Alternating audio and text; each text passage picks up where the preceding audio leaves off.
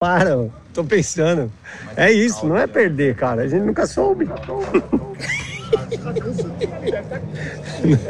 Como que eu vou perder um negócio que eu nunca tive, né, Marcelo? Que manobra que você não teve? Nenhuma, então eu não perdi, né? Não, Rio Flip eu não consigo dar mais nem no chão, mano. Rio Flip é foda. Hoje eu comecei o dia dando uma olhada nos vídeos de skate na internet. E aí eu encontrei um vídeo de um skatista chamado Reggie, que ele tava dando um blunt saindo de 3.6 de volta para transição. Até comentei no grupo dos meus amigos que é uma manobra que eu já acertei. Uma única vez no corner de uma pista na Vila Hamburguesa, Lapa, quase Vila Leopoldina, talvez seja Vila Leopoldina, na Prestige, porque era uma transição muito propícia ali para os blunts. Eu aprendi os blunts saindo de flip, de hill flip, em São Bernardo do Campo, numa época que a pista estava meio abandonada. Não por conta dos locais, não é, não é isso, essa não é a ideia. Mas eu lembro que eu aperfeiçoei essas manobras, tanto na transição da mini rampa, micro rampa ali da ZN, é, e aí eu aprendi a dar o blunt por conta do Sal Barbier, Salvador Lucas Barbier, um grande skatista de rua. Andava bem de transição também, anda bem de transição, continua andando. Pô, o Sal Barbier da Plan B, mano. Som do, do Dell no, no, no Questionable Video ali, do, no vídeo da Plan B. Enfim, o Sal Barbier, num, num vídeo antes, um vídeo anterior a esse da Plan B que eu mencionei agora, ele dava o blunt é, nose pick assim e voltava de fake. Para aprender esse blunt nose pick e volta para rampa, eu aprendi primeiro o blunt shuffle, né? Dar o blunt ao invés de sair de olho é, to fake na, na transição, você dá um shufflezinho. Por conta desse shuffle, por conta de um cara chamado Iris, que era skatista de uma marca chamada Lester, andava em São Bernardo. Ele e o irmão Fernando, os dois andavam muito bem.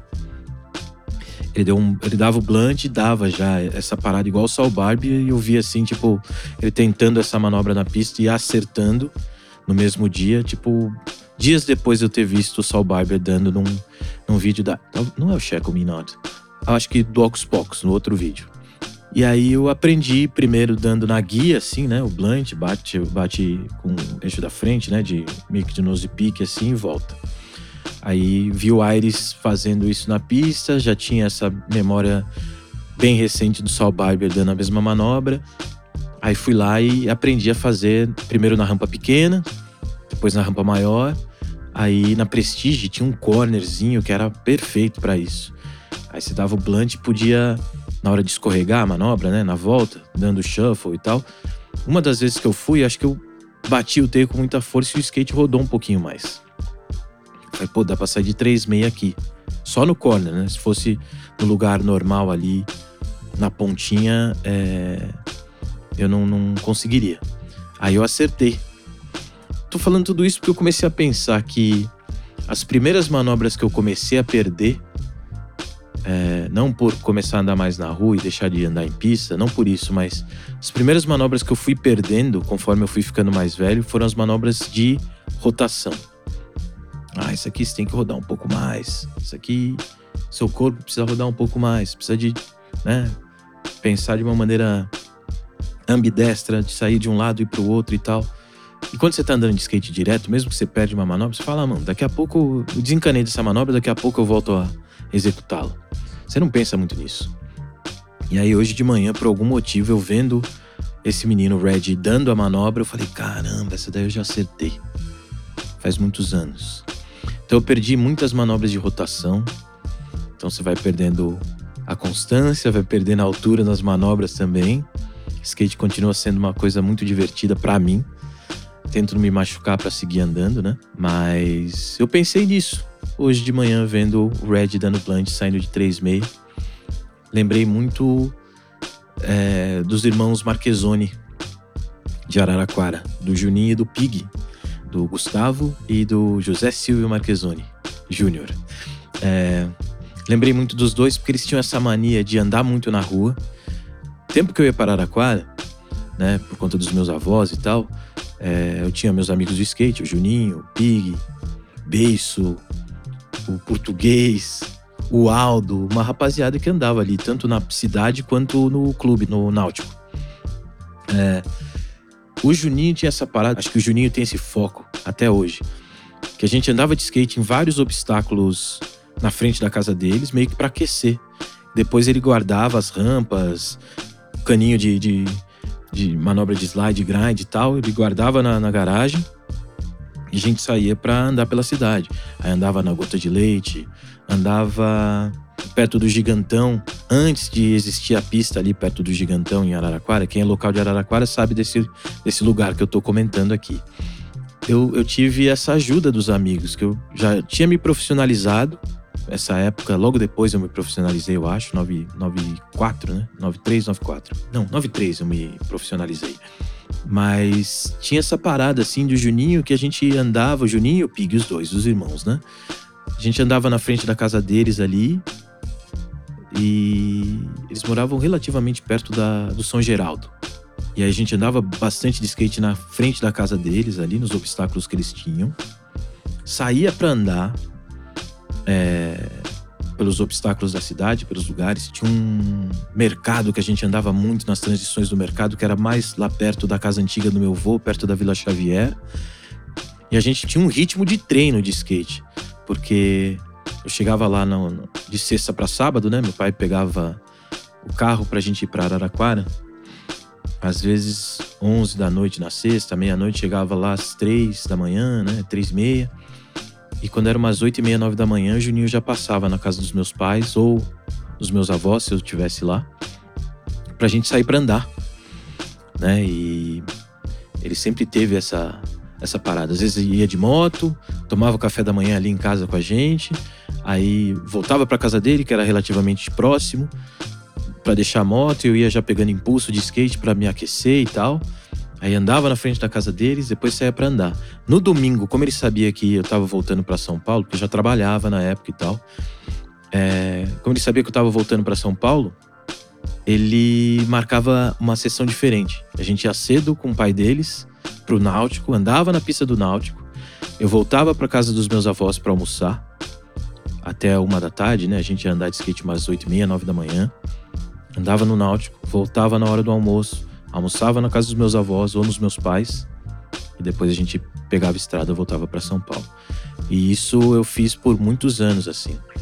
Então eu sempre tive essa ligação com o skate de rua de São Paulo, com a rapaziada do interior, essa parada de treinar as manobras, né? E conforme você vai ficando mais velho, você, às vezes a sessão é mais longa fazendo o aquecimento e, e alongamento para não ter nenhum problema do que andando de fato.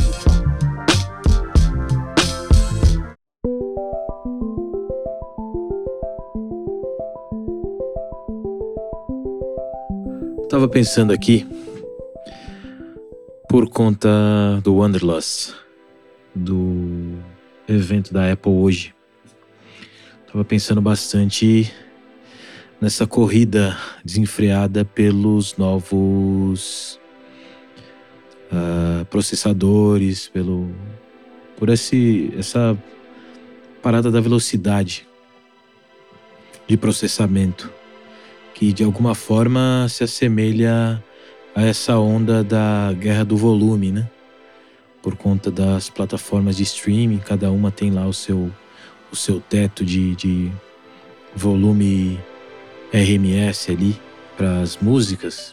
E eu acabo, quando eu converso com os amigos do meio, amigos que trabalham com fotografia, vídeo, alguns são mais econômicos, Outros fazem o corre para pegar bastante trampa e trocarem de máquina todo ano ou a cada dois anos.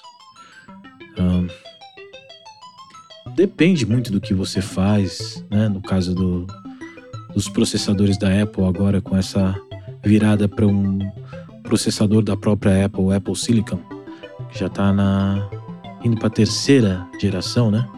M1, M2, o M3 deve ser lançado ainda esse ano eu penso bastante nessas possibilidades. Penso bastante nas máquinas. Até estava conversando aqui em casa, explicando para minha filha que herdou um Mac Mini porque eu troquei de máquina. Troquei uma das máquinas que eu uso para edição de vídeo. Tava explicando para ela, né, que eu vou poder abrir num novo computador, você pode abrir mais canais de vídeo em 4K, 60 frames e tal. Uh, e as coisas vão diminuindo o tempo de processamento, né? Diminuindo o tempo de edição também, porque aí você precisa se preocupar menos quando você faz correção de cor. Pode ser no Final Cut ou pode ser no DaVinci Resolve. Você tem uma resposta mais rápida, o computador sofre menos para te dar aquele aquele o, o, o render num, num, rapidamente, né? Para você, no caso de vídeo. Para áudio, é muito mais é, as possibilidades do tanto de plugin que você consegue insertar numa sessão de, de música, né? Numa, numa sessão de Logic, de Reason, de Pro Tools. Uh, o número de canais que você consegue abrir com efeito já para você conseguir ouvir como a música será no final, né? Depois que você já terminou o arranjo. Tem timbres de alguns teclados VST, de alguns teclados digitais que eles são bem pesados. Então, dependendo da máquina que você abre aquela sessão, você sofre um pouco mais. Começa a pipocar o áudio e tal, isso é bem normal.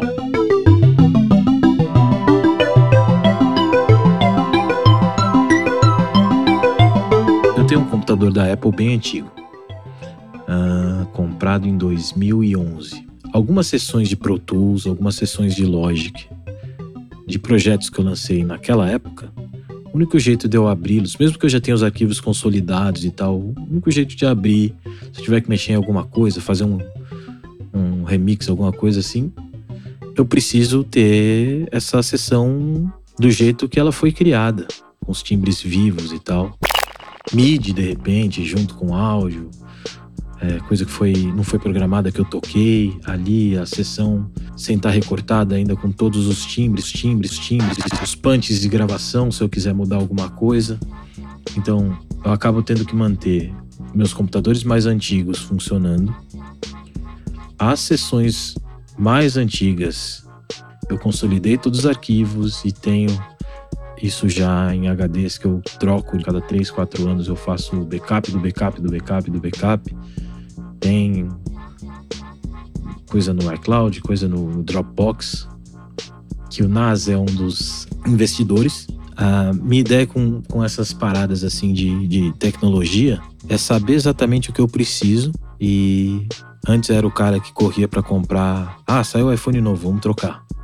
Aí sempre tinha um amigo voltando de fora, sempre tinha alguém que podia trazer. Né? O tempo que eu morava lá era muito difícil. Eu lembro que o primeiro Mac que eu comprei, eu não comprei aqui no Brasil. Comprei fora, mas eu estava morando fora. E comprei por um jornalzinho chamado Recycler, que era tipo um primeira mão do sul da Califórnia ali. Rapaziada comprava muito carro, mas eu lembro que eu comprei um Apple II SE, que eu vendi pro Flávio Donadio, fotógrafo. Então, essa parada dos Macs, acho que eu fui comprar meu primeiro Mac sem ser usado justamente em 2011. Mesmo já trabalhando na trama, tendo um bom salário, até 2011 eu comprava Mac sempre usado. A diferença é que hoje em dia, para eu comprar no Brasil e transformar em patrimônio da minha empresa, os computadores que eu uso, eu não consigo comprar o modelo mais robusto. Né? Um Mac Studio no Brasil custa mais de 30 mil reais a configuração que eu compraria aqui no Brasil. Ela é muito cara. Então eu compro uma versão mais barata para eu conseguir registrar como patrimônio da empresa aqui no Brasil. Eu compro uma versão menos extraordinária. Mesmo o computador mais básico da Apple, nesse momento, entrega mais do que o computador mais básico da Apple entregava em 2011, 2012. Então eu mantenho esse meu computador de 2011 funcionando compro computadores novos menos extraordinários do que os de ponta, né? Sabendo que eles vão ter uma vida possivelmente mais curta do que esse computador que eu tenho de 2011, o MacBook Pro de 2011. Que na época já era um absurdo ter um, um laptop com 16 GB de RAM. Hoje em dia É, o básico vem com 8. Antes o básico vinha com 4. Né? Vinha com 4 GB de RAM. E já era um absurdo. Mas não entregava a mesma coisa que esse básico de hoje em dia. Marcelo, um amigo meu, estava falando que dependendo do, do trampo que ele faz, são 400, 500 disparos no dia. Ele tem que mandar uma seleção de fotos para o cliente. Então ele vai processar as fotos, ele não pode mandar a foto crua. Faz as fotos em RAW possivelmente tudo no manual, nada em automático. Tem que escolher as melhores fotos, que o foco fino tá legal e tal, aquela parada toda. Fazer a correção de cor disso tudo. Puxar um pouco do, dos. Uh, sei lá, de grão, se ele quiser puxar grão, se for uma necessidade ou, ou um recurso que ele quer usar nas fotos que ele fez de um evento e tal. Ele tem que fazer isso, tudo no mesmo dia, exportar esses arquivos de uma maneira bem ligeira, bem rápida, mandar para o pro, pro cliente essa seleção de fotos, que não é a seleção final, e seguir fazendo, se é um trampo de dois, três dias, e seguir com a máquina disponível para ir processando e recebendo esses arquivos que outros fotógrafos da equipe dele estão fazendo ali ao mesmo tempo. Então é uma correria muito grande. Obviamente já tem gente indo pelo caminho dos iPads e tal, até porque alguns iPads já têm o mesmo processador dos computadores, dessa mesma família do M1 em diante. Esse equipamento custa muito caro. Quando eu penso nesse preço desses equipamentos, eu penso também na rapaziada de produção musical, que às vezes está fazendo acordos comerciais com artistas que têm de repente bastante visualização nas plataformas de streaming, mas isso não é garantia de dinheiro grande. É, eles acabam não sendo bem remunerados, porque tem que ter uma boa máquina, tem que ter os bons programas, os plugins. Você tem que trabalhar muito rápido, entregar muito rápido isso para os artistas, finalizar isso muito rápido, participar do processo de gravação, mixagem e masterização das músicas às vezes mudar o arranjo para um ou outro fim, se de repente o cara tem show e o show é feito com uma banda, não é só ele e o DJ, então você tem que abrir esses canais novamente, fazer uma nova mix para uso nos shows, para ser sincado pelo live e tal. Tudo depende de um equipamento que custa muito caro e essa ideia de fazer a conta de quanto se fatura anualmente com o seu ofício. É, a partir do número de, de trabalhos que você executa e o preço do seu equipamento, isso fura, né? A não ser que você se mobilize para trabalhar com publicidade mais abertamente. É um caminho. Os trabalhos de publicidade, aqueles que se apoiam muito mais nas redes sociais, no TikTok e tal, rapaziada não tá comprando trilha, tá usando o banco de trilha desses que se paga por mês, assim, a agência paga e é fogo essa história dos computadores mais caros. Eu costumo falar com meu irmão de intercâmbio, com Jason, que hoje em dia o que eu queria viver, eu não tenho mais necessidade de ir aos Estados Unidos para comprar e tal, que mesmo pagando imposto sai mais barato. Eu já tenho tudo aqui. Tem muitas revendas da Apple. A Apple tem loja própria no Brasil, loja própria em São Paulo. É... Tem um serviço de Apple Care que funciona bem também, que é a outra parte do rolê de você fazer o registro e seguro das máquinas. Eu fico meio de cara com os preços. São ferramentas de trabalho, mas nesse momento que tem acontecido bastante é a gente não conseguir fazer uma conta realmente sã de quanto se gasta e de quanto se fatura nos processos de criação. E aí eu penso muito numa pergunta que eu faço para todo mundo que assina com a Mudroy, principalmente para os produtores, arranjadores. Quanto custa uma produção sua? Quando eu digo isso, a maioria olha para mim como se eu fosse um ET. Porque isso significa que todo o tempo de criação, mesmo que o cara já tenha uma pasta ali, um catálogo de batidas, um catálogo de ideias musicais que ele pode transformar em música. Se ele não sabe quanto custou esse tempo de produção, esse tempo de pré-produção, na verdade, das ideias musicais, que ele começa a servir para um artista ou outro. Pô, o tom de tom natural dessa, dessa cantora é esse aqui. Vou oferecer essa música para ela que tem a ver. Ou, putz, isso aí poderia ser uma trilha de um, de um game aqui e tal. Ou, pô, isso aqui poderia ser um repão mesmo com bumbo caixa, bem boom e tal. Enfim, quando ele está pensando nessas coisas, já tem um tempo de pré-produção que ele gastou. E isso tem um custo. E como tudo vai parar no digital nesse momento, essa ideia do adiantamento é uma parada que a maioria dos artistas, quando pega adiantamento numa. não de uma plataforma digital diretamente, mas pega pelo seu distribuidor esse adiantamento, ele não repassa isso, não costuma repassar isso para os produtores, arranjadores, beatmakers que trabalham com ele. Quem trabalha no risco real da parada é muito mais quem faz a música acontecer ao lado do artista do que qualquer outra pessoa do mesmo processo. O artista consegue se garantir de alguma maneira porque o nome que aparece é o dele. Então quem recebe o adiantamento de uma distribuidora é o artista. No meu caso, como eu sou o artista e o produtor, eu de repente, se eu recebo um adiantamento, eu posso gastar comigo mesmo. Não preciso repartir isso com ninguém.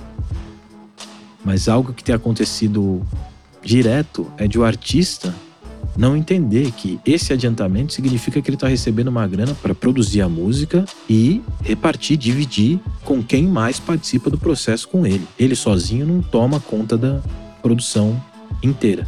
Os músicos acompanhantes, os produtores arranjadores, o estúdio que é usado para gravação, equipamento que é comprado para de repente fazer um estúdio caseiro e fazer essa captação de voz e tal. Todo esse valor que antes era muito bem administrado, na maioria das vezes bem administrado por um selo ou uma gravadora, agora ele vem direto para o artista.